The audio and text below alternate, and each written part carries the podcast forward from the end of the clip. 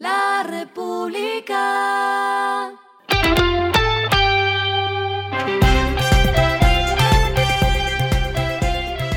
Al final de la jornada, esto es lo que debes saber sobre el comportamiento de los negocios, las finanzas y la economía. Las movidas de hoy fueron. La tienda de artículos deportivos Decathlon anunció que abrió su tienda número 12 en Colombia, específicamente en la ciudad de Bucaramanga. La apertura la realizó en el centro comercial Cacique, al suroriente de la ciudad bonita, la cual sería la primera en el oriente del país. Con una superficie de 2.000 metros cuadrados, este almacén deportivo generará cerca de 40 empleos directos. Baxtera, empresa biotecnológica colombiana, hizo oficial su intención de realizar una alianza a largo plazo con Genova Biopharmaceuticals, empresa de biotecnología con sede en India, dedicada al desarrollo, a la producción y a la comercialización de productos para tratar enfermedades. Con esta alianza se abre la posibilidad de comercializar productos de Genova en el país por parte de Baxtera, así como el intercambio de experiencia y actualización de tecnologías para el campo científico en Colombia. Cerca de siete meses después de que se conoció la primera OPA presentada por el Grupo Gilinski sobre el Grupo Sura, Jaime Gilinski consiguió tres puestos en la junta directiva de la compañía a través de Gabriel Gilinski y Ángela María Tafur como miembros patrimoniales y José Luis Suárez Parra como independiente. Así se definió tras la reunión extraordinaria de accionistas de la empresa de seguros e inversiones que se llevó a cabo hoy lunes. Lo que está pasando con su dinero. Atención a quienes tienen criptomonedas. El precio del Bitcoin se desplomó a su nivel más bajo en cerca de 18 meses en las operaciones de Asia. Expertos aseguran que el impacto de los datos de inflación de Estados Unidos del pasado viernes continuó repercutiendo en los activos de riesgo global. El token digital más grande del mundo cayó alrededor de 14% y tocó un precio mínimo de 23.497 dólares, su nivel más bajo desde diciembre de 2020. Otras criptomonedas también disminuyeron a medida que continuó una liquidación más amplia. El índice que mide 100 de las principales tokens cayó hasta 14% y la capitalización total del criptomercado, que superó los 3 billones de dólares en noviembre, era de 1,02 billones de dólares hoy lunes a las 5 de la mañana.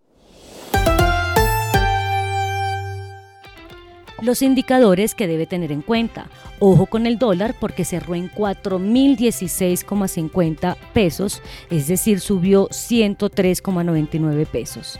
El euro cerró en 4.199,25 pesos, subió 60,60 pesos. El petróleo se cotizó en 120,88 dólares el barril la carga de café se vende a 2.136.000 pesos y en la bolsa se cotiza a 2,99 dólares. Lo clave en el día.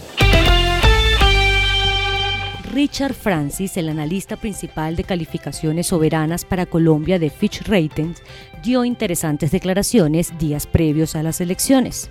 Sostuvo, por ejemplo, que esta elección conducirá a un ajuste en los objetivos de política económica bajo Gustavo Petro o a una incertidumbre política significativa bajo Rodolfo Hernández. Puntualmente dijo, en cualquier caso, la necesidad de trabajar con un Congreso fragmentado y controles y equilibrios institucionales deberían ayudar a limitar el alcance de cambios políticos radicales. Y acá van mis dardos informativos. Francis cuestionó de Petro su plan para eliminar gradualmente las industrias extractivas. Advirtió, aunque es poco probable que se implemente por completo debido a la oposición del Congreso, tendría implicaciones macroeconómicas más amplias, dado su importancia para las exportaciones, la inversión extranjera directa y los ingresos fiscales. Ida Hernández cuestionó el tema pensional. Sobre eso alegó. Hernández ha pedido que se proporcione una pensión igual al salario mínimo para los 3 millones en edad de jubilación sin pensión. Esto podría costar casi 3% del PIB. A esta hora en el mundo. Los mercados bursátiles mundiales siguen reaccionando a la inflación sorpresivamente alta de Estados Unidos, revelada el pasado viernes, que reavivó los temores de que los bancos centrales se verán obligados a endurecer agresivamente la política monetaria y aumentar los riesgos de recesión, registrando caídas entre 1,90% y 4,40%. Las acciones estadounidenses cayeron con fuerza en las primeras operaciones de hoy lunes, empujando el índice SIP 500 nuevamente al territorio del mercado bajista. Los precios internacionales del petróleo también se cotizaron a la baja y hoy también cayó el oro en más de 2%. Y el respiro económico tiene que ver con este dato. La República. Hasta el 14 de agosto, las personas que estén en Bogotá tienen la posibilidad de disfrutar 300 de las obras más icónicas del artista Van Gogh en la experiencia inmersiva que se instaló en la Carpa Américas de Corferia. Se trata de una exposición audiovisual en la que los visitantes encontrarán figuras en 3D, museografía, proyecciones inmersivas y puntos para fotografías, todo dentro del legado de este artista. Esto lo puedes disfrutar desde 80 mil pesos. República.